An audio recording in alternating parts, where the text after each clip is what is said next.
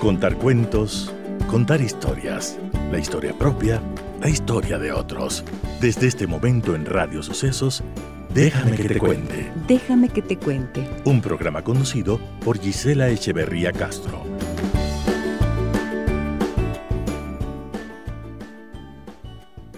Los cuidados paliativos son cuidados que ayudan a las personas con enfermedades graves a sentirse mejor al prevenir o tratar los síntomas y efectos secundarios de la enfermedad que están padeciendo.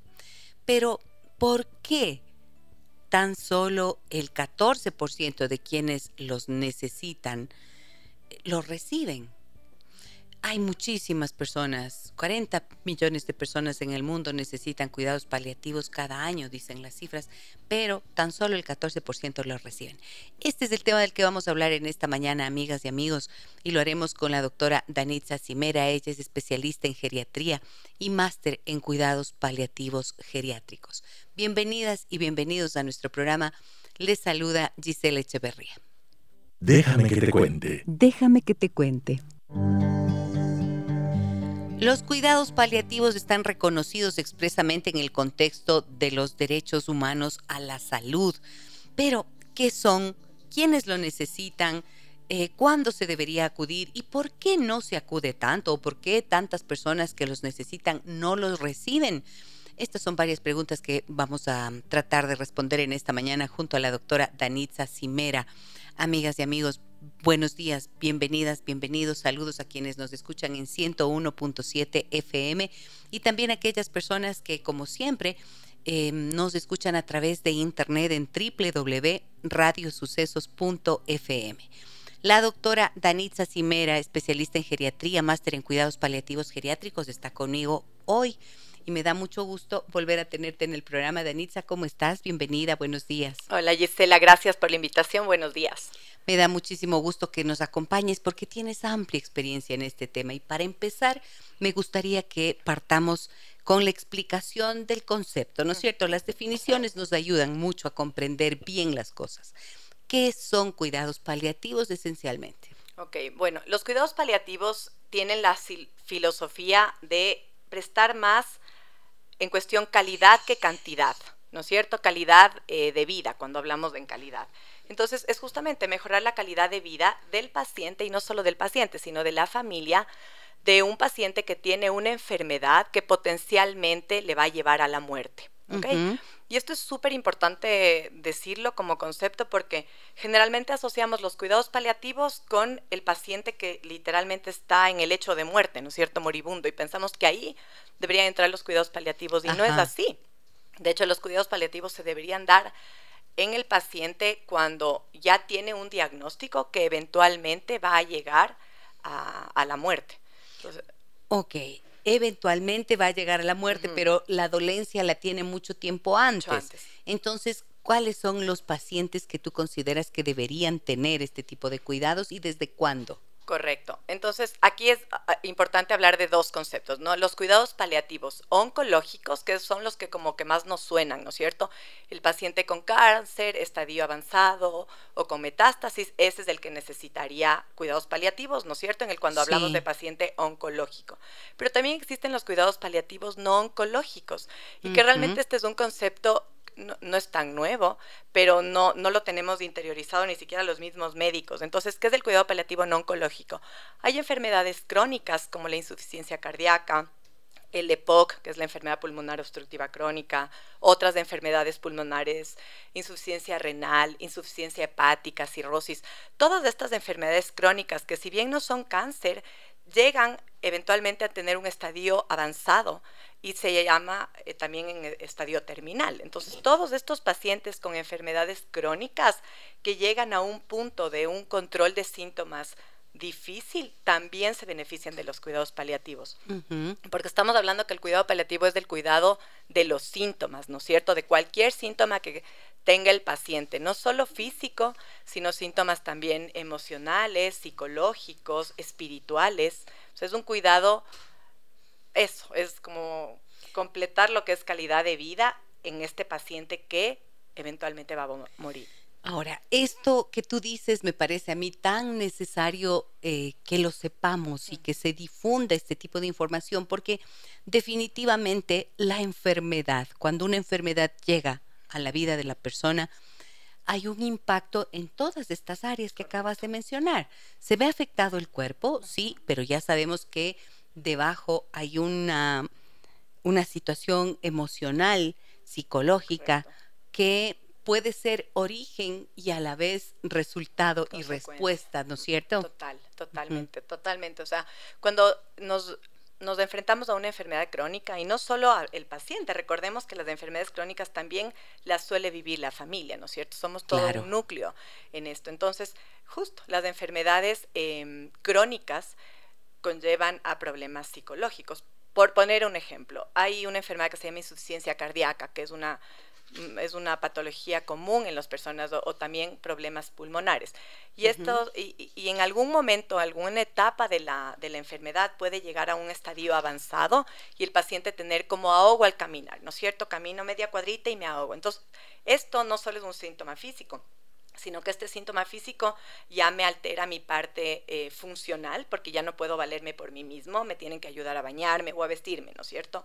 Y esto también psicológicamente me afecta, porque ya no soy la misma persona que era antes, porque ya no me valgo por mí mismo.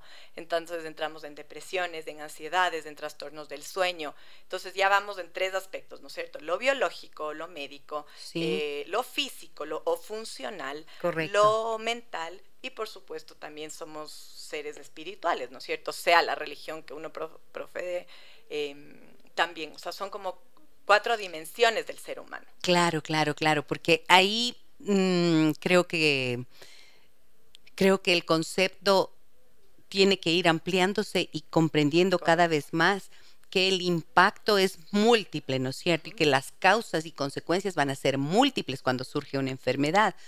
Y claro, lo que dijiste es verdad.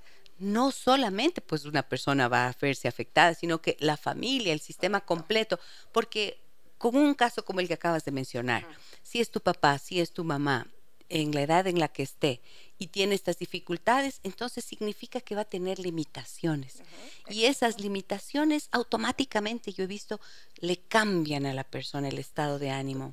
Y cuando vives con dolor, si es que se trata de la enfermedad, una enfermedad dolorosa, por ejemplo, en el caso del, del Parkinson, recuerdo eso, yo lo viví con mi padre y es una persona que tiene que vivir constantemente sufriendo dolor en su cuerpo, ¿no es cierto? Eso es lo que no debe pasar. nadie tiene que sufrir de dolores, nadie tiene que sufrir de no dormir bien, nadie tiene que sufrir de depresión. Y esto lo vive la gente. Y, por ejemplo, en el adulto mayor, ¿no es cierto? Que es, es, donde yo trabajo. Pacientes con enfermedades crónicas, justamente eh, Parkinson, demencias o enfermedades crónicas múltiples, hacen que el paciente pueda tener dolor, y no se trata, porque hasta el mismo paciente piensa que es normal tener dolor, porque dice, ya estoy mayor. Entonces, normal es que me duelan las rodillas o las piernas o los huesos o que esté rígido. O sea, no es que es normal, puede ser frecuente por las patologías que pueda tener el paciente, pero no por eso tenemos que normalizar un síntoma.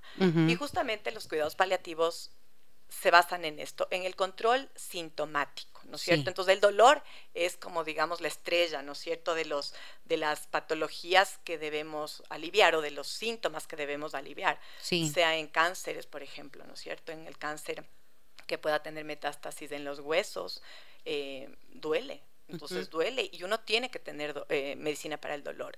Y no hay límite para esto, por suerte. O sea, hay muchas, muchas, muchas medicinas para el dolor. Hay que ver cuál le sienta bien al paciente, cuál no, le da efectos secundarios. Pero sin duda alguna aliviar, aliviar el dolor. Ajá. Ok, ahora, tú dijiste, eh, Danitza, y esto creo que es clave. Los cuidados paliativos no son solamente para las personas que están próximas a morir. Correcto sino que tienen este tipo de enfermedades que son crónicas, que pueden ser degenerativas, como se conocen, ¿no es cierto? Y también terminales, evidentemente, en fases terminales. Ahora, em, ¿cómo sabes, por ejemplo, en qué consiste un cuidado paliativo de el cuidado paliativo o los cuidados paliativos de personas que tienen eh, enfermedades como lo que mencionabas antes, este problema pulmonar o una cardiopatía que le lleve a una situación complicada a la persona. ¿En qué consisten y cuándo Eh, ¿Y qué es lo que podría esperar una persona en esa situación de los cuidados paliativos, en rigor? Correcto. Esa es una pregunta estupenda porque quiero ser muy sincera con todos. O sea, ni los mismos médicos eh, estamos como formados en nuestra cabeza para plantear esta situación de cuándo el cuidado paliativo, ¿no es cierto? Porque estamos formados para curar. O sea, todo el médico en el siglo XX es curar, tratar, eh, que aumente la esperanza de vida, etc. Entonces, justo porque aumenta la esperanza de vida, hay patologías crónicas y que se avanzan mucho. Entonces, el cuidado paliativo no es que debe dar cuando el paciente ya se ahoga en dos pasos por la insuficiencia cardíaca, sino debe empezar antes, ¿no es cierto? Casi no digamos que en el diagnóstico, pero cuando ya va avanzando, porque hay pruebas em, médicas que me pueden ver cómo está mi capacidad cardíaca, cómo está mi capacidad pulmonar, entonces digamos, le está viendo su cardiólogo, pero le puede ver también cuando hemos pasado a una fase ya que físicamente el paciente lo que hemos dicho, no, no se vale por sí mismo o el ahogo es, es importante. Ahí, o sea, antes de que llegue a al, último año de vida, digamos, decir, ok, ahora también va a entrar, aparte de su cardiólogo, ¿no es cierto?, quien ajusta sus medicamentos, este médico que va a ayudar con los cuidados paliativos. Entonces, cuando no hay un, momento específico, pero debería ser idealmente antes del año de que el paciente pueda fallecer, para que ese último año, últimos dos años tenga calidad de vida. Entonces, ahí, el, por ejemplo, el geriatra, en, mi caso yo veo muchos pacientes que tienen una cardiopatía isquémica, que les ve su cardiólogo y va avanzando, entonces el, el manejo del tratamiento de supervivencia, digamos, va disminuyendo porque la capacidad del corazón va disminuyendo y el cuidado paliativo va aumentando, ¿no es cierto? Es como un cruce ahí. Eh, es menos al principio eh, del cuidado, pero es bueno ya conocer al paciente, entender que esta enfermedad va a ir avanzando en el tiempo, porque también si yo conozco mi enfermedad, me hago un poco más cargo de mi enfermedad. Igual que con la demencia, es otro ejemplo, ¿no es cierto? El paciente con demencia y la familia que vive con un paciente con demencia va a llegar eventualmente, si es que llega, a un estadio final de vida, cuando el paciente no puede tragar, ¿no es cierto? Eh, no puede deglutir porque ya esta capacidad está, se, se ha abolido eh, no puede caminar, no puede hablar. Entonces ahí estamos hablando de una etapa de final de vida. Entonces, este paciente, claro, no es ideal que yo hable de ahí de los cuidados paliativos o del control de síntomas o de decir que eventualmente este paciente va a morir y cómo vamos a cuidarle a este paciente, a tratar sus síntomas y cómo la familia va a ir entendiendo. Pero si lo hago en una etapa anterior, de entender que esta enfermedad va avanzando porque es crónica y neurodegenerativa, tanto el paciente, si está en capacidad de entenderlo, o sobre todo la familia, va entendiendo que su padre o su madre va a morir y cuando llegue ese punto se va a ir bien, se va a ir tranquilo, se va a ir sin ahogo, sin dolor y, todo esto. Ahora, te pregunto esto, paliativo, ¿de dónde viene la palabra? ¿Qué significa paliativo? Porque creo que es importante, ¿no es cierto? Sí, entendería de paliar, de aliviar. Aliviar el aliviar. aliviar el malestar, el, dolor. Pero acordémonos, no solo el malestar físico, que es el dolor, el ahogo, em, em, el estreñimiento, ¿no es cierto? Que es algo importante, pero también los síntomas emocionales. ¿No es cierto? Los, lo que hemos dicho, ¿no es cierto? La ansiedad, la depresión, el sueño, las angustias. Y en esos casos, ¿cómo funciona un médico que hace cuidados paliativos en el área, en estos aspectos emocionales que acabas de mencionar? Claro, a ver, el, tú refieres, trabajas coordinadamente. Deberíamos siempre trabajar en equipo multidisciplinar, ¿no es cierto? Esto es una cosa que se hace en otros lados del mundo y aquí cada vez deberíamos hacerlo más. O sea, somos un equipo, deberíamos ser un equipo de profesionales que trabajen por el bienestar del paciente. Entonces, su geriatra, yo como digo, su internista o su cardiólogo, su neumólogo, y a veces necesitamos, obviamente, eh, drogas, o sea, medicinas antidepresivas, ansiolíticas o y también la psicoterapia. Obviamente, o sea, esto es una cosa importantísima, pero no tenemos interiorizado en el Ecuador como ir al psicólogo o ir al psiquiatra porque nos aterra. Pensamos que es de locos o de enfermos mentales y no es así, o sea, es de, la vida misma. somos unos seres completos, mente y cuerpo. Y eh, yo pienso en lo que tú estás diciendo y me parece que tiene tanto sentido y que es tan lógico Sin embargo, también pienso que es costosísimo. Ya, eso Y por lo tanto quiere decir que hay que trabajar también en términos de prevención, ¿no? Totalmente, totalmente. O sea, sí, por lo que hablábamos, ¿no es cierto? Si yo ya tengo una enfermedad crónica, pulmonar, por ejemplo, ya llegó un punto que el paciente necesita ponerse oxígeno en la noche. Luego, porque su capacidad pulmonar va disminuyendo, tengo que ponerme oxígeno todo el día. Entonces, imagínense cómo esto ya le va limitando al paciente, ¿no es cierto? Poco a poco a hacer las mismas actividades que antes las realizaba. Entonces, si ahí ya empezamos un tratamiento, o sea, un, manejo también en la parte psicológica, de entender la enfermedad, de ver qué otras alternativas tengo para mejorar mi calidad de vida, es mucho mejor la, aceptación de esta enfermedad crónica que eventualmente puede ser incapacitante.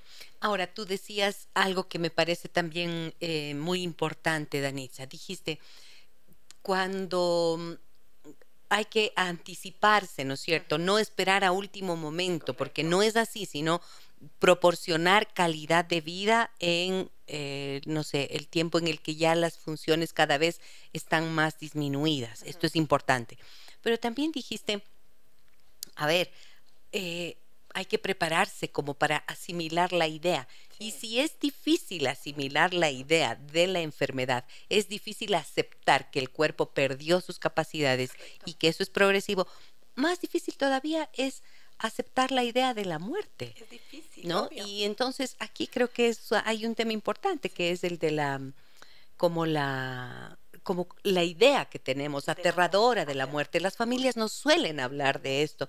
Y por ejemplo, he visto situaciones económicas, situaciones eh, de herencias, de, de, sus bienes y demás, no los hablan hasta el último y luego se quedan con los problemas. Creo que también eso puede ayudar mucho, ¿no es cierto? Muchísimo pasa, o sea, varios conceptos, ¿no es cierto? Hablar de la muerte nos aterra. Nos aterra porque porque estamos como programados a que no se habla de la muerte. O sea, en la Edad Media era, claro, la gente vivía mucho menos, ¿no es cierto? Entonces, el moribundo, digamos, de entre comillas, en ese entonces... Eh, 35, 36, ya chao. Ya chao, exacto. Entonces, estaba en su lecho de muerte, digámoslo así, reunía a su familia y tenía esta transición de, de la aceptación de la muerte. Pero luego, como digo, el concepto de, de la medicina, todos los tratamientos han aumentado esta esperanza de vida. Entonces, todos enfocados a la curación, ¿no es cierto? La curación, y a salvar la, vida. Y a salvar la vida ante cualquier cosa. Entonces, em, claro, llega un punto, o sea, el, la única realidad del mundo es que todos nos morimos. O sea, esto es una cosa que tenemos que internalizar. Todos los seres vivos mueren. Animales, plantas, gente, ¿no es cierto? Todos nos morimos. Entonces, de alguna manera tenemos que empezar a hablar de la muerte empezar a naturalizar un fenómeno que es natural, es una etapa de la vida. Ya habrán gente que piensa que luego de la muerte hay algo más, otros que acaba ahí. Pero eso no importa. La, la, idea es que todos nos vamos. Entonces, al entender esto, entendemos como un fenómeno natural y podemos ir preparándonos también para la muerte. Yo tengo, yo soy geriatra, saben que yo veo muchos pacientes mayores, ¿no es cierto? Entonces, hay gente muy mayor y siempre yo les pregunto qué, opina de la muerte. aunque no esté muriendo, ¿no? Estoy hablando de una entrevista en un adulto mayor que puede estar bastante bien. y es tan bonito oír eso, porque dicen, la mayoría, bueno, me ha dicho como que no tiene miedo a la muerte, que está preparado cuando llegue.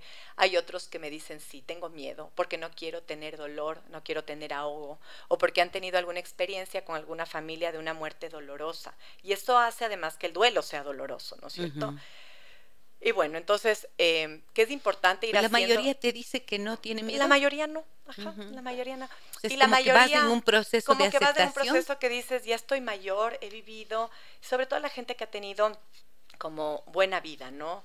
Eh, no, no preocupaciones o issues familiares, laborales, cosas sin resolver. Cosas sin resolver. Y siempre les digo, oiga, sería bueno de que hable con este hijo que no ha hablado tanto tiempo y que es algo que sé que le preocupa y que por eso no duerme. O sea, qué importante es como que prepararnos también para cuando nos vayamos, ¿no es cierto? Y tener la vida en orden. Y la de tener la vida en orden, en la parte eso, física, espiritual, eh, con la familia. Hay tantas, bueno, es un tema del día a día, pero tantos problemas y conflictos familiares que ha pasado hace tiempos y como no lo hablamos, porque no lo hablamos porque igual son temas tabús, ¿no es cierto?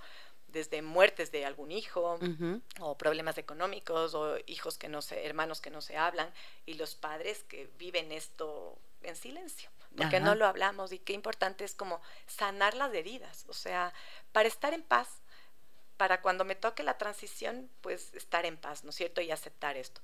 Y hay mucha gente que sí me dice, como que gente, por ejemplo, que tiene un cáncer y está ya en un estadio eh, realmente paliativo, porque ya no está en un estadio de, de, quimios ni nada de eso. Entonces me dice, me da miedo morirme con dolor o ahogado. Entonces, la medicina paliativa, eh, hablo de fármacos, tenemos fármacos para aliviar el dolor, para aliviar el ahogo. que nadie, nadie tendría que morir mal. Eso es también parte de los cuidados paliativos de final de vida, ¿no es cierto? Acordémonos que eso es lo que creemos que es, pero el paliativo va mucho antes. Y yo te contaba antes de que empezáramos la entrevista que hace algún tiempo, hace algunos años ya, tuve la oportunidad de entrevistarle a José Vacas, un, un personaje realmente de la ciudad. Eh, mimo, actor, intelectual, y él escribió un libro llamado Bendita Agonía. En el año que se publicó, ese año que se publicó ese libro fue el año en el que murió mi padre. Y justo me llegó mm, la, información, me llegó el libro eh, y me, me proponían hacer una entrevista y así fue.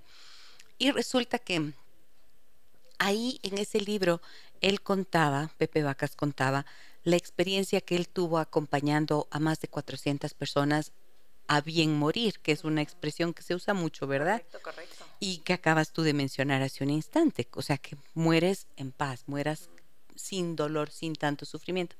Y fíjate que lo que planteaba allí es que, que mm, justo lo que tú mencionaste hace un ratito, que nuestra cultura no habla de muerte y que además en este tiempo actual es como que hay que desaparecer rápido el cuerpo de quien murió. Ah, hay que deshacerse pronto, ¿no? Porque es como eh, no sabes cómo lidiar con el dolor que esto te genera. Y ahora, después de lo que hemos vivido con, con, la pandemia, donde cambió todo, la manera en la que afrontábamos el duelo, pues es como, se convierte como en una pérdida ambigua. Pero él lo que decía allá es, como el libro se llamaba Bendita Agonía, primero planteaba esto, como la incomodidad que genera el hablar de la muerte y la muerte cuando ya ocurre. Y decía que él había observado como unas etapas de despedida prácticamente de la gente y por eso decía bendita agonía, porque es como que cuando estás en agonía y con estos procesos de enfermedades terminales, las personas tienen como un tiempo, ciertas fases por las que atraviesan y un tiempo para poder ir desprendiéndote del cuerpo. ¿Qué has visto tú en tu experiencia en cuidados paliativos, Danitz? Primero, qué bonito esto porque este, este, este personaje, ¿no es cierto? Eh, lo que estamos hablando, ayudó a bien morir a muchas personas. Y él no era médico, ojo. No. Entonces, no estamos hablando de medicinas, estamos hablando de la tranquilidad y de la aceptación de de la mente, ¿no es cierto? De la mente, del confort también de la familia, de que su ser querido vaya en paz. Entonces, para ver la importancia de que esto es un multidimensional, la muerte, ¿no es cierto? O sea, la muerte no es que muere el cuerpo, o sea, muere el cuerpo, muere mi padre, muere un hermano, muere un abuelo, ¿no es cierto? Entonces, esta aceptación que es difícil, pero que si lo vamos hablando y trabajando puede ser una transición más fácil. Entonces, aliviar eh, físicamente y aliviar el espíritu, digamos, y la mente, qué que, bonito. Entonces, correcto, cuando uno tiene una enfermedad crónica o una enfermedad terminal, hay fases, ¿no es cierto? Hay fases como descritas de qué pasa por la vida o por la, por la mente de, este, de esta persona que lo vive. Entonces, generalmente hay la negación inicialmente, ¿no es cierto? La negación de decir como que no, ¿cómo puede ser que tenga esta enfermedad? Y te pones bravo, te pones irritable, eh, te pones mal genio, te pones depresivo, ¿no es cierto? Es como esta otra fase, negación, luego la ira. Y luego poco a poco vas entendiendo tu enfermedad y llega la aceptación. Y esta como la aceptación es... Eh, puede demorarse bastantes meses incluso. Cuando llega la aceptación es que llegas a tener un poco más de paz en el interior. Entonces, claro que hay fases eh, de aceptar una enfermedad crónica degenerativa, ¿no es cierto? Hablamos del Parkinson. Parkinson es una enfermedad compleja porque eh, afecta a la parte de la movilidad, ¿no es cierto? Pero luego en fases más avanzadas puede afectar también a la deglución, o sea, al tragar, a la parte cognitiva, ¿no es cierto?, a la memoria. Em, y entonces e, es, es, es, difícil, es difícil. Y cualquier enfermedad neurodegenerativa, ¿no es cierto?, la esclerosis lateral amiotrófica, la todas estas eh, que son neurodegenerativas, es, es, es, importante como, de alguna manera es importante pasar por las fases y para la aceptación. Y luego siempre en estas enfermedades neurodegenerativas incluir a la familia, ¿no es cierto? O a los cuidadores principales en el entendimiento de la enfermedad, la misma demencia, en el entendimiento de la enfermedad y en qué, qué puede ir pasando. Y, y, y ahora aprovecho esto diciendo que hay cosas que se hacen en otros mundos, digo en otros mundos en Europa, que son las voluntades anticipadas. Así que creo que me parece importante hablar de esto, sobre todo cuando hablamos de una enfermedad neurodegenerativa que eventualmente vas a ir perdiendo tus funciones cognitivas y tu capacidad de razonamiento o de juicio o de tomar buenas decisiones. ¿Cómo se llama el concepto? Em, las voluntades anticipadas. Voluntades anticipadas. ¿Por qué es de esto? Eh, no sé, muchos de los oyentes habrán oído que hay gente que está ya en una demencia avanzada y no come, entonces le meten una sonda o le hacen una gastrostomía. o, o, sigues como que a pesar de cuatro, cinco, seis ingresos hospitalarios, sigue entrando a la UCI, o sea, la unidad de cuidados intensivos, sale y a los dos meses vuelve a entrar. Entonces llega un punto, o sea, o debería llegar un punto que el paciente pueda tomar estas decisiones cuando está en una capacidad cognitiva buena y decir, mira, yo cuando me pase esto, cuando tenga este tipo de enfermedad, no quiero que me intuben, o sí quiero que me intuben, o no quiero que me pongan una sonda, o quiero que me ayuden a morir en paz de esta manera. O sea, yo sé que es un concepto como que muy nuevo para el Ecuador, pero cada vez es importante irlo hablando más. Y y sobre todo cuando hablamos de enfermedades crónicas, eh, pues pueden ser neurodegenerativas o enfermedades cardíacas o pulmonares, ¿no? Qué importante esto. Sabes que voluntades anticipadas, pero qué miedo hablar de eso. Yo sé. Claro, no, no, no, yo, yo, lo entiendo. ¿Cómo voy a hablar de cuando me voy a morir? Claro, claro, y, y es tan necesario, ¿saben por qué? Porque esto entonces puede contribuir a que te mueras en paz. ¿No es cierto? Porque yo creo que es necesarísimo eso. A veces yo he pensado que las personas piensan que por no hablar, o sea, tienen miedo de hablar para que no se vuelva realidad. Pero eso he escuchado mucho yo en consultas. no, no, mejor no diga eso, por favor, no vaya a ser, no se vaya a convertir en realidad. Es como que la palabra va a construir esa muerte, pero es que esa muerte ya va a venir, no hay nada que hacer. Y en estas situaciones, aunque suene duro y difícil, creo que es tan importante ir cambiando la forma de pensar por ejemplo, eh, ahora que piensa, eh, que dices de esto, estaba pensando, hay que pensar, ¿no es cierto? Y hay que poder decir y comunicar. No quiero que me incineren, no quiero que me incineren. Quiero que me que me entierren aquí o allá. O quiero morirme en la casa. Quiero morir en la casa. No, claro, porque mira que esto, qué fuerte que es eso. Quiero, hijos, yo cuando me vaya quiero estar en la casa con ustedes. Mm. No me lleven al hospital. Y, pasa, ¿no es cierto? o sea, cuando tienes tres, cuatro, cinco, seis ingresos, estamos hablando de una enfermedad crónica, eh, ¿no es cierto? Que ya está en un estadio final. Y claro, ¿qué, ¿cuál es nuestro concepto? me voy al hospital, me voy al hospital, me voy al hospital, me voy al hospital. Pero claro, llega un punto pero que, que, hay que ser muy claro cuando llegue ese punto y que el mismo paciente a veces me dice, déjenme, o sea, ya no más. Sí.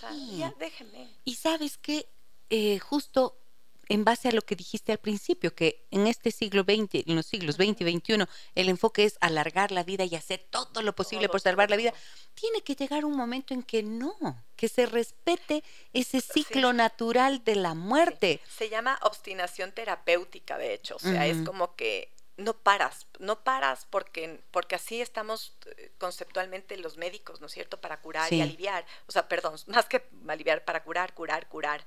Eh, pero claro, llega un punto que se pierden las reservas del organismo, de que ese corazón ya no va más, que ese pulmón no puede más. Entonces, o, que te sigues broncoaspirando y es la cuarta vez que tienes una neumonía porque no tragas bien y porque se va el pulmón. Entonces el paciente ha pasado cinco ingresos hospitalarios.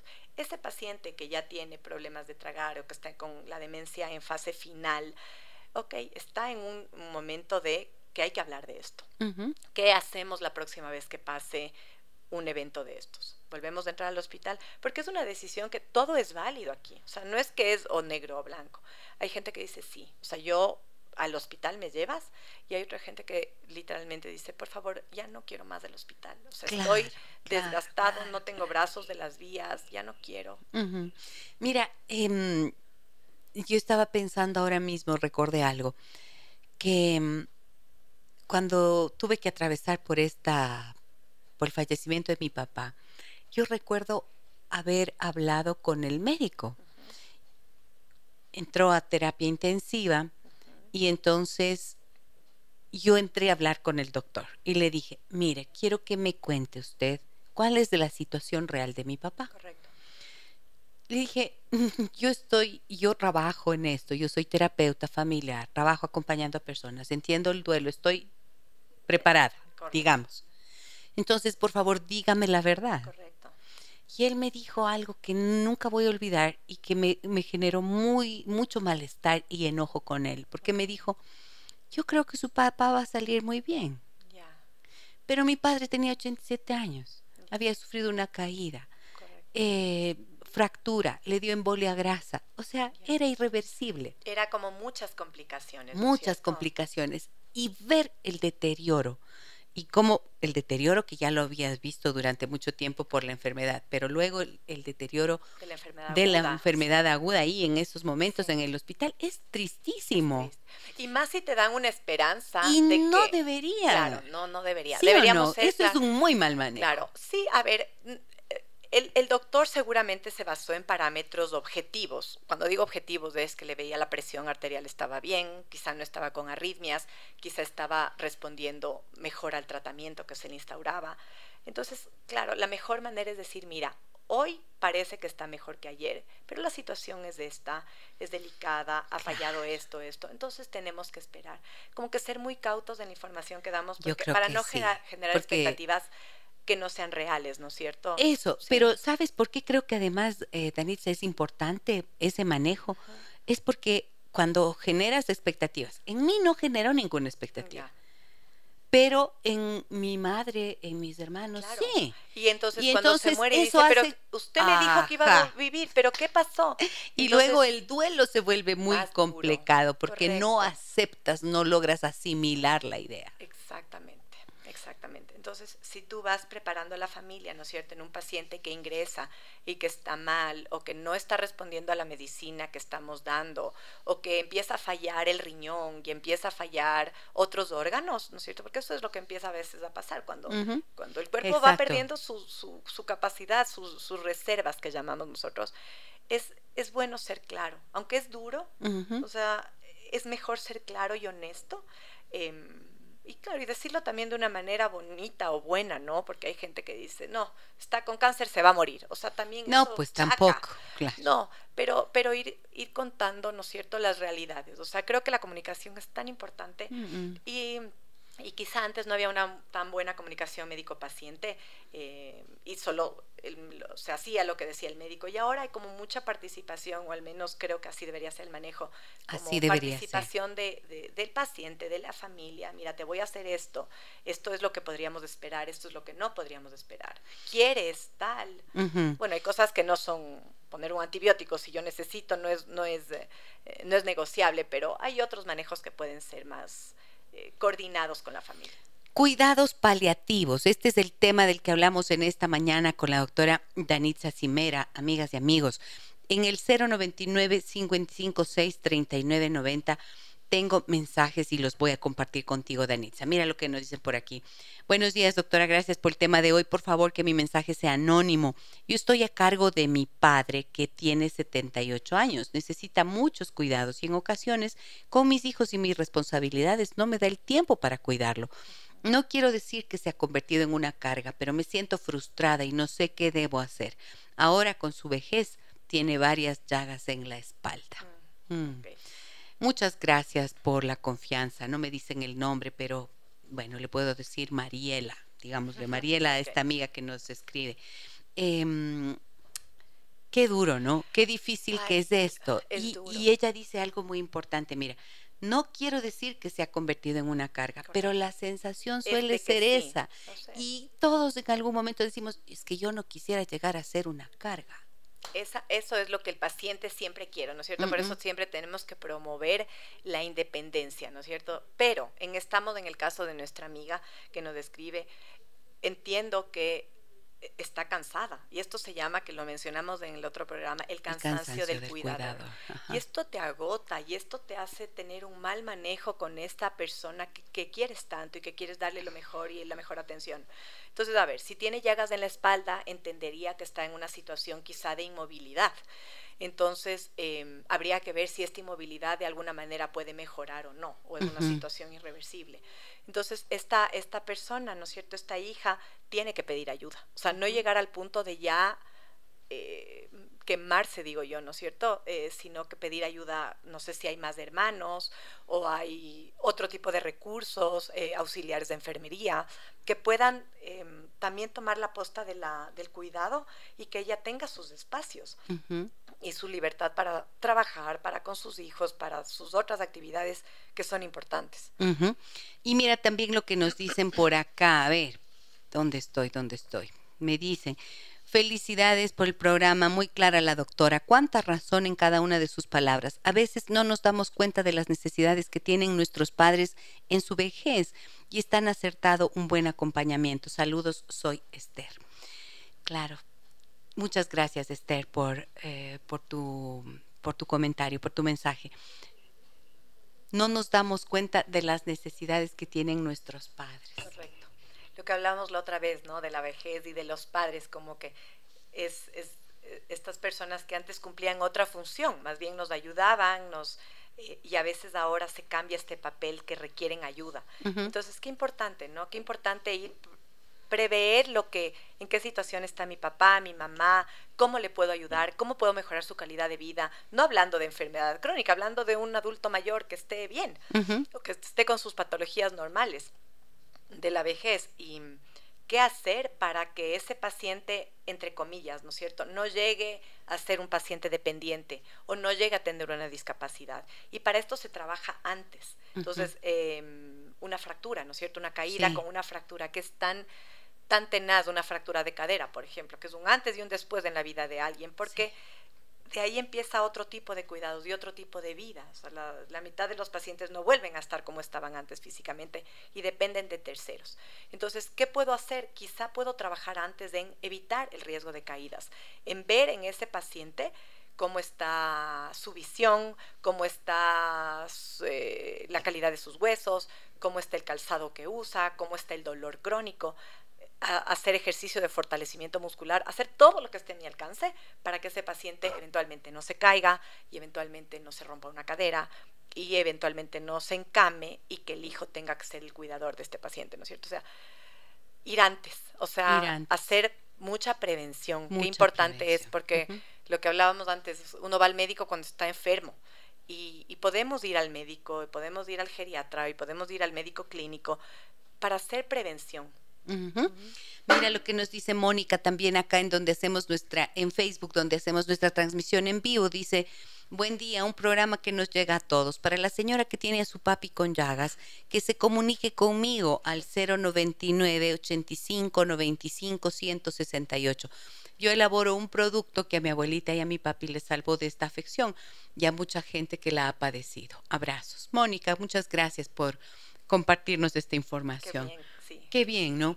Eh, las, esas llagas de la espalda mm, tienen, tienen posibilidad de prevenirse. ¿De qué manera? ¿Qué se hace en esos casos para prevención? las llagas o lo que llamamos las escaras, ¿no es cierto? Que médicamente se llaman úlceras por presión, tienen etapas. Entonces, primero empieza la piel a ponerse roja. Y esto, bueno, es parte de los cuidados, ¿no? De, de, alguien que está encamado. Entonces, eh, alguien que está encamado, tenemos que hidratar mucho la piel. Hidratar, hablo de poner cremita, de hacer cambios posicionales cada dos horas, ¿no es cierto? ¿Y por qué se forman? Porque el cuerpo está en esta superficie dura.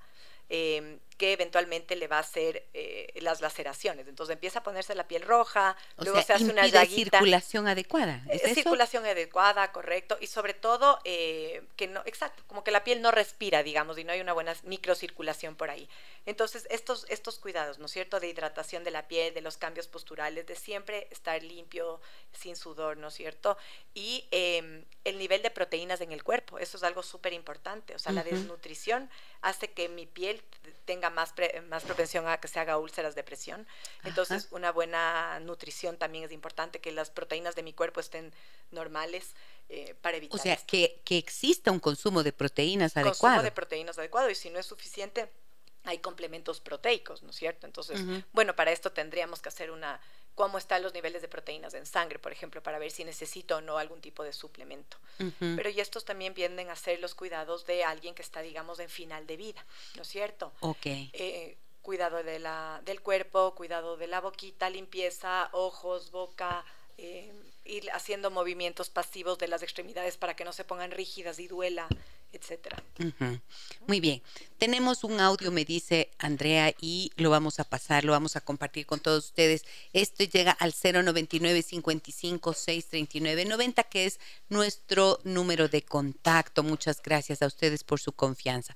Adelante, ¿lo tenemos listo? Sí, vamos a escucharlo. Gracias Gisela, lindo programa. Y te voy a déjame que te cuente lo que me pasó a mí con mi papá.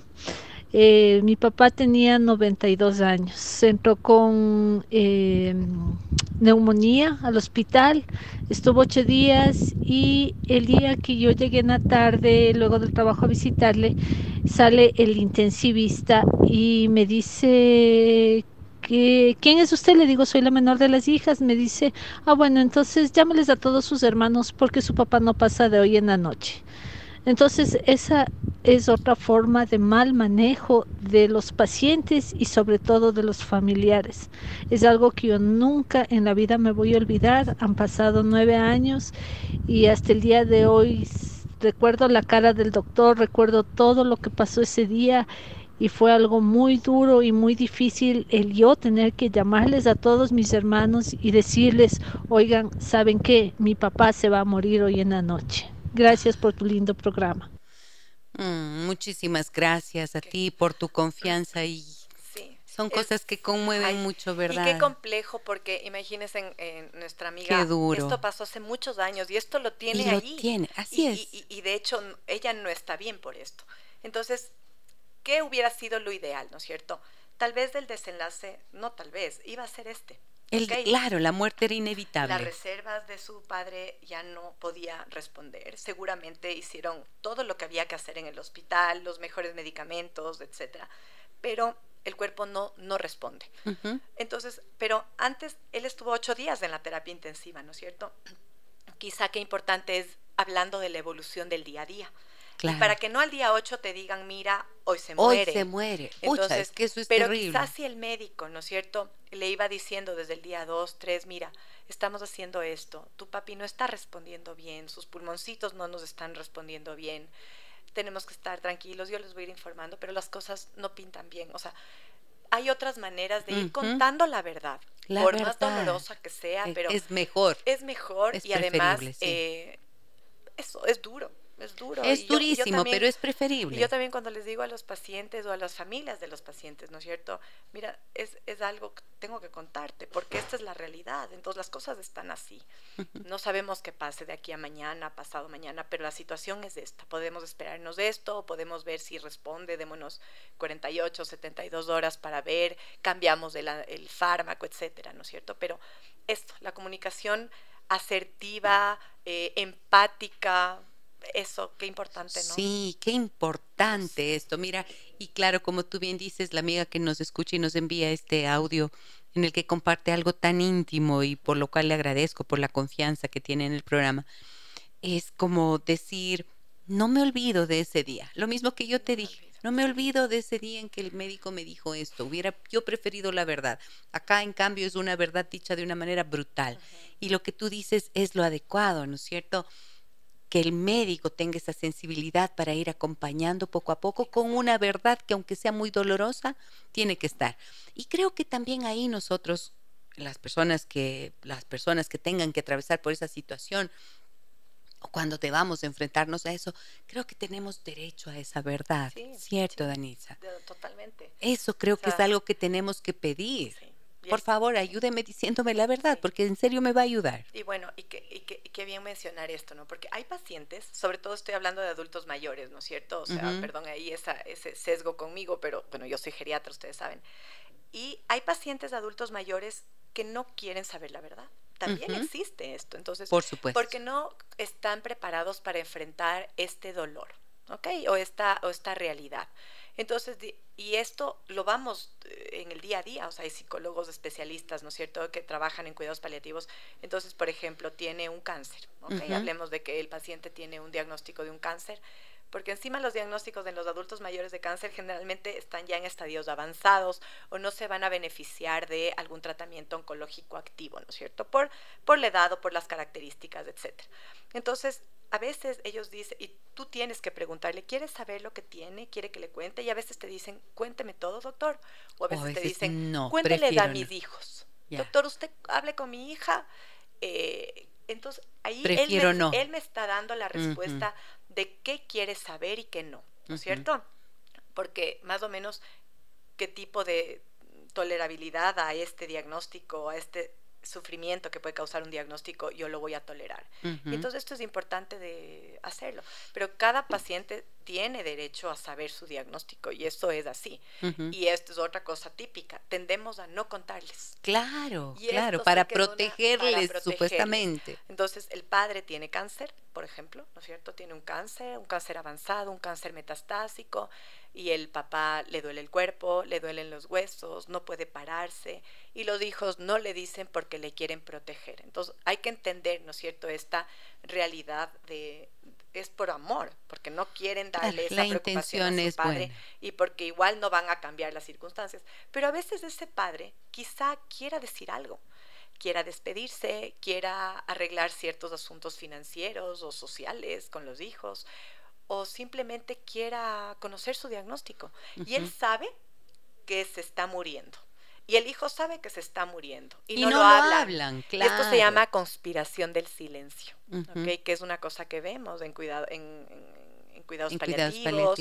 Eh, y, eso, entonces, ¿cómo hablar? Conspiración del silencio, me parece que, bien que exista un nombre para el esto. término, exacto. Y así se llama, conspiración del silencio. Entonces, el paciente en su interior sabe que tiene cáncer, por ejemplo. El hijo sabe, todos lloran por sí, por separado. Cada uno por su lado. Y nadie eso, y no se comparte y no se... Y esto, o sea, el compartir esto, el hablarlo, si la familia está preparada y con un buen acompañamiento, hace que el duelo sea mucho más fácil también. Desde luego que sí.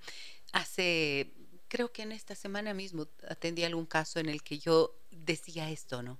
Les decía a, esta familia que veía, no he visto nada que sea más sanador y que ayude más y de manera más efectiva que enfrentar un dolor tan grande como la proximidad de la muerte o la muerte misma, que el poder llorar abrazados. Correcto. Y el poder decir me duele y gritar si es que fuera necesario, pero sintiendo el abrazo común y no vivirlo por separado, porque en ese aislamiento y en esa ausencia de palabra y de la expresión de lo que se siente, es justamente donde se genera el trauma y esas heridas que más adelante impiden que se avance en la este aceptación. Duelo patológico, Correcto, ya se convirtió en un duelo complicado.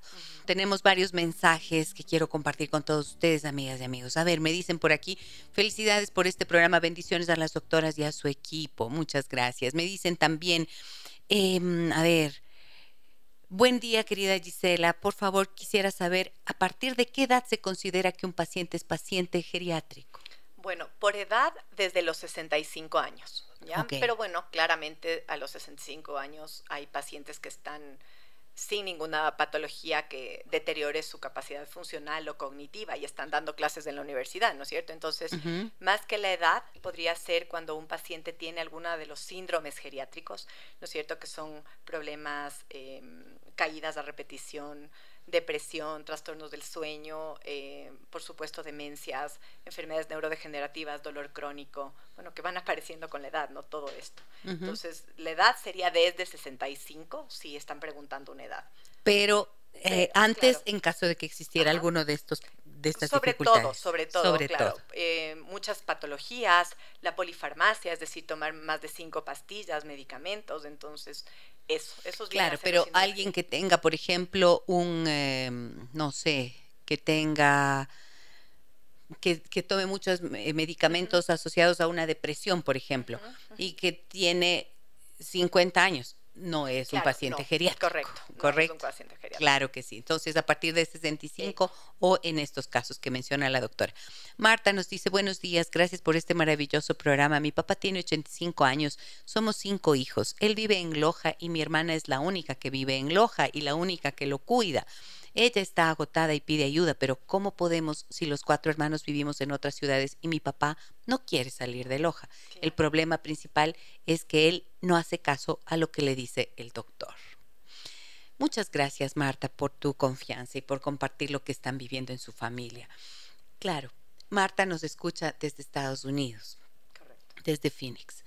Y, em, y claro, si estás a la distancia, no estás eh, presente para poder hacerlo, pero hay múltiples maneras, ¿no es cierto? Sí, sí, o sea, lo que tú mencionabas antes, la contratación de alguien. De alguien, ¿no es cierto? De algún apoyo. O sea, el cuidado puede ser físico, ¿no es cierto? Y este caso que están contando es tan frecuente, tan frecuente, hijos que viven fuera, que quieren ayudar, pero no saben cómo. Entonces, claro, en ese caso podría ser con el aporte económico, pagando, contratando a alguien que le asista a la hermana, ¿no es cierto? Le asista a la hermana para, eh, para el cuidado de su padre.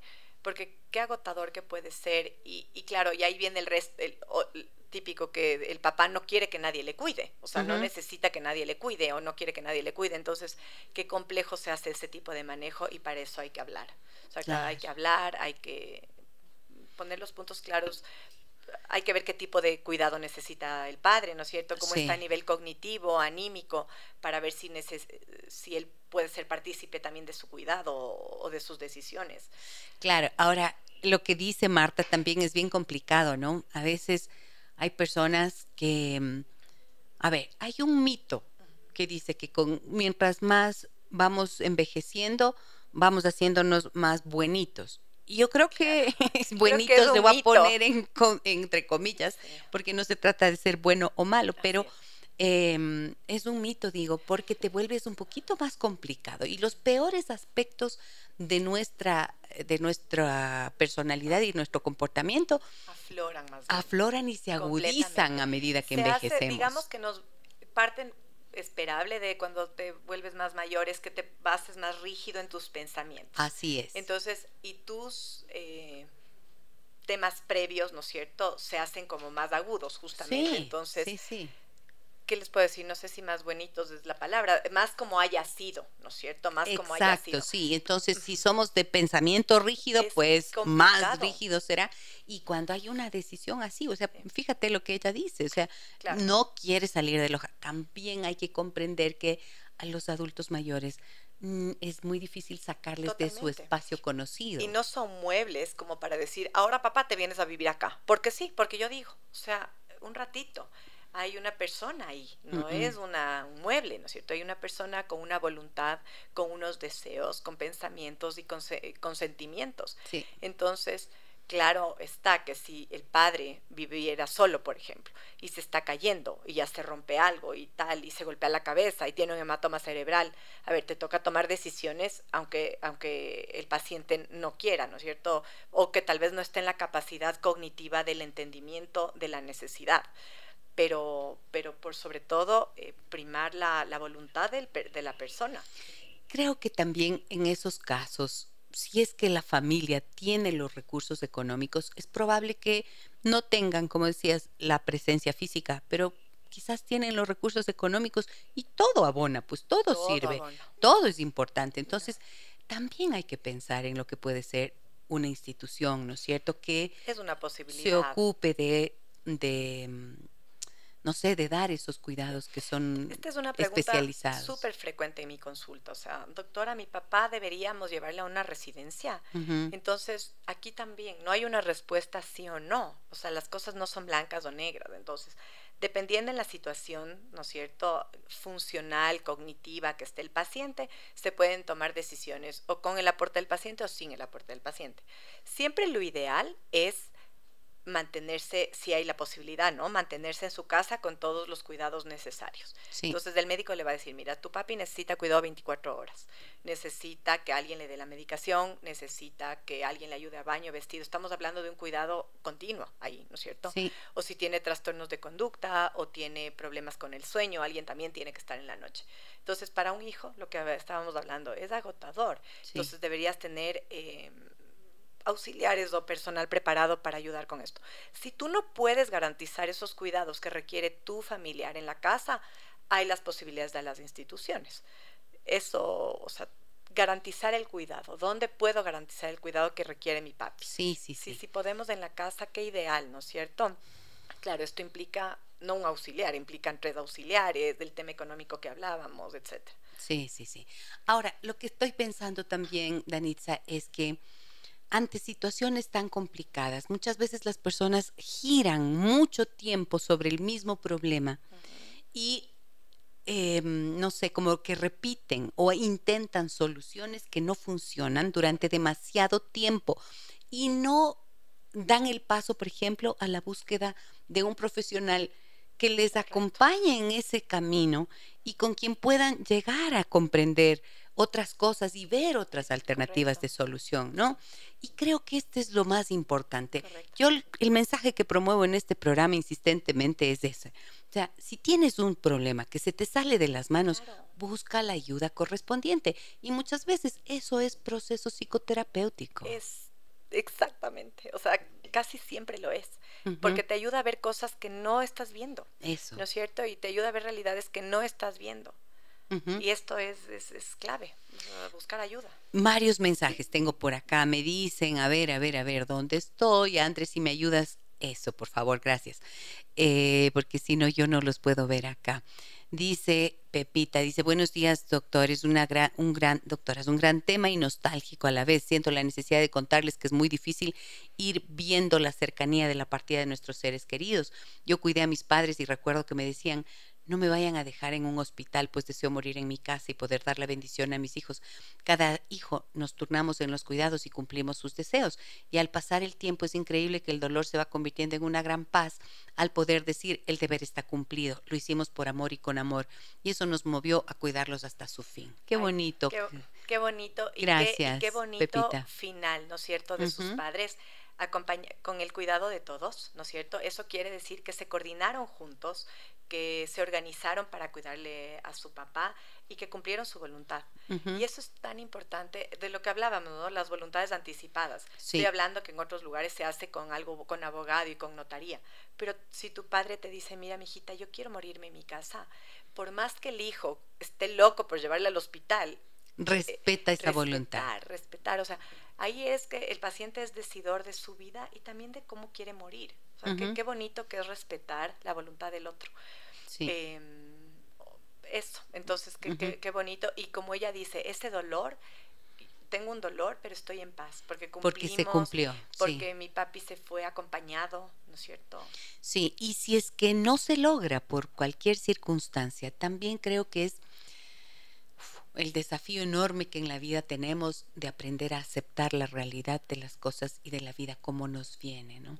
Porque hay circunstancias que son insalvables. En el, qué bueno poder hacerlo así y cuando no se logra, eh, hay que pensar por qué no. Pero para que se pueda lograr, la palabra es lo que estamos diciendo hoy. La comunicación. La Y el comunicación. buscar ayuda, o sea, qué importante a veces del cuidado de una persona mayor que puede estar con alguna patología crónica.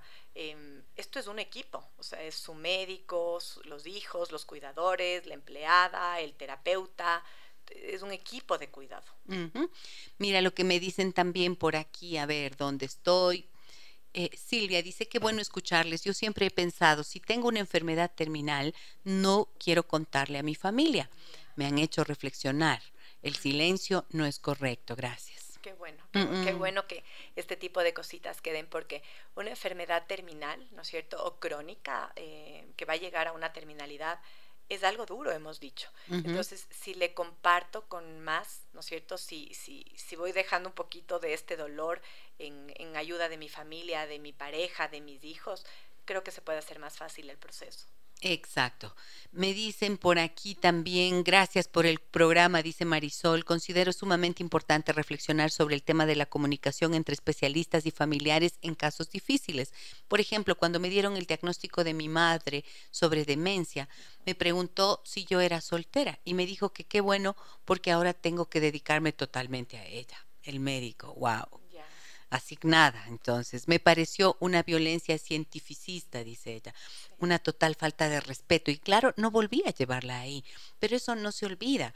Pienso que así como con los policías, igualmente con los médicos y sobre todo los que atienden temas neurológicos, deberían darles talleres de sensibilización creativa y solidaria. Estoy de acuerdísimo con Sí, gracias Marisol. Sí, tú decías que ya se va abriendo un poco esta situación en el país. Es como tan difícil, ¿no? Tienen que pasar muchas cosas para que se vayan abriendo estas posibilidades. Sí, o sea, cuando hablamos de los cuidados paliativos es una como especialidad súper nueva en el mundo. O sea, solo recién desde como 1980 se empieza a hablar del cuidado paliativo. Imagínense eso que, es nuevo. que es muy nuevo. En el 88 empiezan en el 90, ya mm, los posgrados oficiales, casi siempre los oncólogos son quienes se han formado como también cuidados paliativos, ¿no es cierto? Porque vuelvo y digo, la, la Ah, el concepto era el cuidado paliativo oncológico del paciente con cáncer. Ahora ya entendemos que, que, no es así. Entonces, y la OMS está promoviendo el early palliative care, ¿no es cierto? Cuidados paliativos temprano. Eh, y esto es unas cosas de consensos de ahorita, del 2014, del 2018, o sea, de ahora, para el cuidado del paciente con patología crónico que va a llegar a la muerte, ¿no es cierto? Y entonces por eso los geriatras casi todos estamos como con esta formación del cuidado paliativo porque tenemos este tipo de pacientes. Me dicen también, hola Gisela, excelente programa, te cuento, mis papás siempre fueron muy abiertos con respecto al tema de la muerte. Nosotras como hijas siempre supimos que él no quería estar en un nicho, pero sí en tierra con una linda vista. En cambio, mi mami tuvo un diagnóstico de enfermedad degenerativa y le dieron tres años de vida, pero finalmente rebasamos los 12 años. Mi mami se fue un año después de mi papá. Ahora ellos descansan juntos en un lindo lugar. Mi mami tenía hipertensión pulmonar y mi papi falleció a causa de complicaciones por COVID. Muchísimas gracias por compartirnos esto que tú dices. Eso me parece medio complicado y, se sigue haciendo, Danitza. Decirte, te queda un mes de vida. ¡Boom! Chao. Te quedan tres años. ¿Qué, ¿Qué, bestia. O sea, nadie, tiene la nadie tiene la bola de cristal. Nadie tiene la bola de cristal. Ni los oncólogos, ni, ni los neurólogos, ni nadie ni mucho menos los geriatras. Entonces, esto no es, o sea, cuando estamos en este momento de la enfermedad, estamos hablando que no estamos preocupados de la cantidad, sino de la calidad. ¿Qué es lo que pasa? Que generalmente hay estadísticas, ¿no es cierto? Si tienes un diagnóstico de un cáncer pancreático, la estadística dice que puedes vivir tanto tiempo. Entonces, tú puedes decirle, mira, la estadística dice eso, pero cada persona es un mundo, o sea, cada persona es un mundo. Cada organismo responde de una manera o de otra a los tratamientos y a la misma enfermedad. Em, entonces, claro, es, es, algo frecuente, o sea, te quedan tres años de vida y luego ya pasaron los tres y entonces vives todo, vives todo el tiempo con, con tensión porque ya se acerca la hora de la muerte y resulta que no disfrutaste, no le disfrutaste a tu mamá porque estabas con esta tensión todo el tiempo y luego vivió 12 años, o sea, Dios mío. ¿Y eh, cómo vives esos nueve años o esos 12 ahí pensando en que ya mismo te mueres, ya mismo, claro. En vez de vivir el día a día, disfrutarle, ¿no es cierto?, a tus papás, eh, a ti mismo, si tienes una enfermedad con un diagnóstico de terminalidad, o sea, disfrutar el día a día, pero qué importante es como que que esto sea acompañado con psicología, o sea, qué importante. Alguna vez yo trabajé un caso en el que era un señor que le habían dado ese un diagnóstico así. Y a veces esto funciona, la palabra del médico funciona muchas veces como sentencia de muerte. He conocido a algún caso eh, cercano que le dijeron, te vas a morir dentro de un mes. Un mes exacto, murió.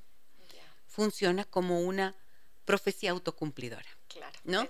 Y es terrible eso, porque entonces, no sé, es como que le, le quitas a la persona la posibilidad de, no sé, pues de hacer algo más, si es que tiene posibilidades de vivir la vida un poquito más allá o yo qué sé, de luchar por su vida, si es que, fuera el caso. Claro, yo ah, en esto sí hay que ser como siempre la buena comunicación, ¿no es cierto? Porque hay pacientes que dicen, pero doctor, dígame cuánto más o menos tengo de, de, de esperanza de vida, eso se llama, ¿no? Esperanza de vida, que como digo, es algo que sacas de las estadísticas. Entonces, la mejor manera sería decir, mira, la mayoría de pacientes en el estadio en el que tú estás, o el 30% o el 20%, puede vivir tanto tiempo. Claro, claro. Ahora vamos viendo contigo el día a día, vamos viendo que estés bien, que tu calidad de vida prime ante todo. O sea, que no tengas dolor, que no tengas estreñimiento, que no tengas retención de orina, que no tengas eh, esto, todo, todo, todos los síntomas que puedan ir apareciendo. Me preguntan el número de contacto de la doctora, me dicen, por favor, ¿nos puedes ayudar con tu número? Claro que sí, es del 099 099 058 6361. Muy bien. 099-058-6361, número de contacto de la doctora Danitza Cimera. Me dicen también por aquí, a ver, ¿dónde estoy? Buenos días, muy relevante el tema tratado. Lo más difícil veo que es que se pongan de acuerdo todos los hijos para el cuidado óptimo de los adultos mayores por resentimientos pasados con sus padres. Al final quienes pagan esa, esa ausencia de atención son los viejitos. La importancia de una comunicación clara a tiempo, cómo hacerles tomar conciencia a esos hijos, les saluda Jackie. Ah, difícil, ¿no es cierto? Difícil, pero si es que los padres están conscientes, si es que todavía están en uso de sus facultades, se me ocurre, Danitza, que el mensaje tal vez no sea solo para los hijos, sino para los padres primordialmente. ¿No es cierto? Totalmente. Decir, a ver, como tú mencionaste hace un rato, ¿con quién tengo que hablar?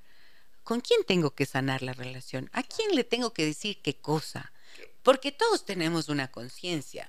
Qué, qué, importante esto, porque y qué difícil que es ponerse en y todos, todos los hijos, o sea, siempre acordémonos como por, por primicia el, hijo quiere lo mejor para su papá, eso está clarísimo. O sea, eso en la mayoría de casos, ¿no? A menos que haya alguna cosa rara. Muy grave, pero, claro. Pero eso es lo que tú siempre quieres. Entonces, claro, la manera como has vivido, cómo te has formado, te hace hacer o decir ciertas cosas. Entonces hay hijos que entienden, por ejemplo, les, les pongo un caso que yo vivo el día a día, ¿no es cierto?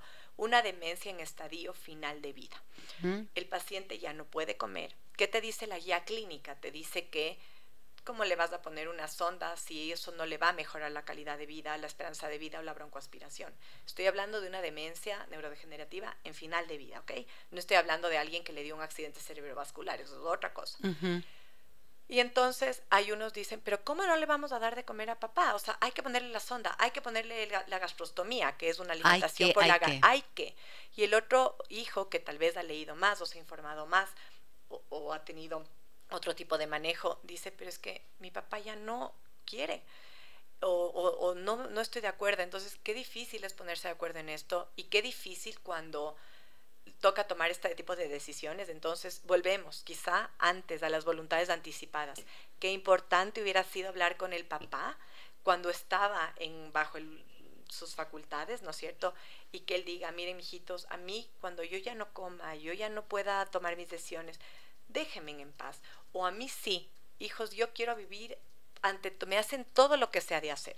Entonces, eso les descarga a los hijos de, em, de responsabilidades y luego de de cosas en el corazón que se queden como que, como le dice, de, las dos cosas, ¿no? Se murió porque no le pusimos la sonda, que no es real, o, em, o le puse eso y vivió tres meses mal, quitándose, agitándose, quitándose la sonda, amarradito porque se quería quitar eso de la, de la nariz. Qué complejo es y qué importante tener su equipo de, de cuidado, ¿no es cierto? Su equipo médico, etcétera. Yo creo que em, por ahí me parece, pensando en todo esto que podría ocurrir, creo que es tan necesario el concepto por el que partimos hoy. Aceptación de la realidad de que la muerte es inevitable. Es inevitable para todos. y, que, que, cuando van llegando este tipo de, de situaciones, este deterioro ya muy importante, los cuidados paliativos son parte de los derechos de, las, de la vida, ¿no? Derechos, correcto. Y primar la calidad más que la cantidad. O sea, eso es como la primicia del cuidado paliativo, ¿no es cierto? Nos dicen por aquí, Vero dice, hablamos de calidad, sin embargo la realidad actual es difícil, el aspecto económico es un factor muy importante. ¿Cómo ayudar si en muchos de los casos no se puede adquirir la medicina y esperar del Estado? Mm, no digo imposible, pero sí complicado. No sé, eh, mira, el otro día me decía alguien en consulta, yo creo que me decía, después de haber vivido en este mundo tan infame, lo menos terrible me parece la muerte, me decía. Y, y, a veces es así, ¿no? Wow pero pienso que, que desdramatizarlo es importante. Hablarlo. Hablarlo y poder decir, claro, si, ¿para qué te vas a esforzar en sostener una calidad de vida que no es calidad de vida? Si vas a tener que estar entra y sale o dependiendo de, de lo que te ocurre eh, si esperas de los servicios públicos de salud. Muy duro para eso. Y no digo dejarte morir, pero pienso que la aceptación de un ciclo natural en el que la vida ya no tiene posibilidad de ser buena, es también parte de lo que uno tiene que hacer. Eh, justamente, entonces cuando estás en esto, ¿no? De los ingresos frecuentes, etcétera, ir lo que decimos, ¿no? A calidad versus cantidad. Y esto que nos comparte la, la, oyente, nuestra amiga, eh, qué complejo es, porque es verdad, o sea, el sistema de salud pública a veces no tiene todos los recursos eh, que quisiéramos. Hay otras partes del mundo, ¿no es cierto? Hay en, en Canadá, en Europa, hay sitios que el Estado, que, hay sitios de cuidados paliativos, por ejemplo, ¿no es cierto? Como residencias eh, del, del Estado de cuidados paliativos. Pero claro, aquí en el Ecuador no existe no existe y si, y si, existen sitios de cuidado especializado, de cuidado paliativo, son privados. Sí. Y sin embargo, mira que nosotros hace poquito entrevistamos, y por si acaso les comparto, ¿no es cierto? Entrevistamos a alguien de la Fundación TASE, en donde desarrollan un trabajo muy importante también y, y, muy, mm, perdón, con esta idea, ay, perdón mi garganta.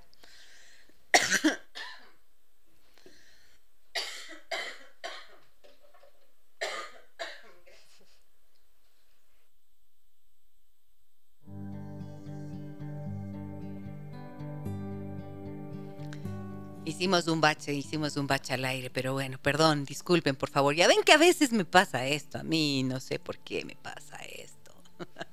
pero bueno, estaba comentando que la Fundación TASE hace un trabajo en este sentido. Y si es, hay algunas personas, algunas instituciones que desarrollan trabajo eh, para personas de escasos recursos, o sea, siempre hay posibilidades, hay que buscar, hay que orientarse, hay que informarse, ¿no? Tal cual. Aquí me dicen también, a ver, muchas veces pensé que yo podía sola cuidar de mi padre. Gracias a estos programas comprendí que es necesario apoyo y ayuda, ayuda de auxiliar y comprender que uno tiene una vida también y es importante, tenemos que cuidar nuestra salud como cuidadores. Esto dirigido a la señora cuyo papá vive en Loja. Sí, efectivamente, muchas gracias. Creo que al hacer esto mejoramos la calidad de vida de nuestro ser querido, como en mi caso es de mi padre, nos dicen por aquí. Y alguien más, ¿dónde está? Perdón, perdón, que tengo mensajes varios. ¿Dónde estoy? Me dice José, lo importante es que exista conformidad entre los familiares directos sobre la partida de una persona para que pueda despedirse adecuadamente e ir con tranquilidad. Es así, ¿no? Sí, totalmente. Lo que hablábamos, ¿no? El morir en paz. Entonces, el morir en paz em, es difícil porque eh, mucha gente muere de una enfermedad aguda, ¿no es cierto? En un ingreso hospitalario, de una neumonía, de una infección, eh, de un, no sé, de un accidente cerebrovascular. Pero ese paciente que no se ha muerto agudamente y que tiene la enfermedad crónica, ¿no es cierto? Entonces, que va teniendo deterioro lento, lento, lento y progresivo, puede ir lo que hablábamos, hablando de cómo quiere que sea su muerte. Y si comparto eso con los hijos, qué maravilla, ¿no es cierto? Pero claro, los hijos dicen, no, papito, ¿cómo vas a hablar de la muerte? No, no, no, no, no, no, no, tú estás muy bien, tú estás muy bien. Entonces, eso decimos, tú estás muy bien. Y, podemos decir, mira, sí, estás ahora muy bien y eventualmente, papi, te puedes poner maluco. ¿Qué vamos a hacer? ¿Cómo vamos a actuar? ¿A dónde vamos a ingresar? Etcétera, etcétera. Final, una, una, un último mensaje que no quiero dejarlo por fuera. Dice, lindo programa, por favor, cuéntame qué hacemos cuando el doctor es tan duro en el diagnóstico. Te dice sin filtros, se va a morir en un año. El doctor no se equivocó, pero fue muy impactante. Ah. Claro. No podemos influir en el otro, ¿no es cierto? No podemos hacer, no podemos eh, decirle al doctor, bueno, sí, si nos está oyendo algún doctor, em, eso, como que ser más empáticos, ¿no es cierto? O sea, los médicos, igual que otras profesiones, tenemos nuestras, nuestros temas y nuestras cosas y nuestras maneras de ser, pero estamos hablando de la salud y estamos hablando de la vida y de la muerte, entonces esta empatía, este saber comunicar es tan importante. Y y bueno, no podemos hacernos cargo del doctor, pero sí cargo de, yo. De, lo, que pasa de lo que pasa conmigo. Entonces, ok, me dieron este diagnóstico duro.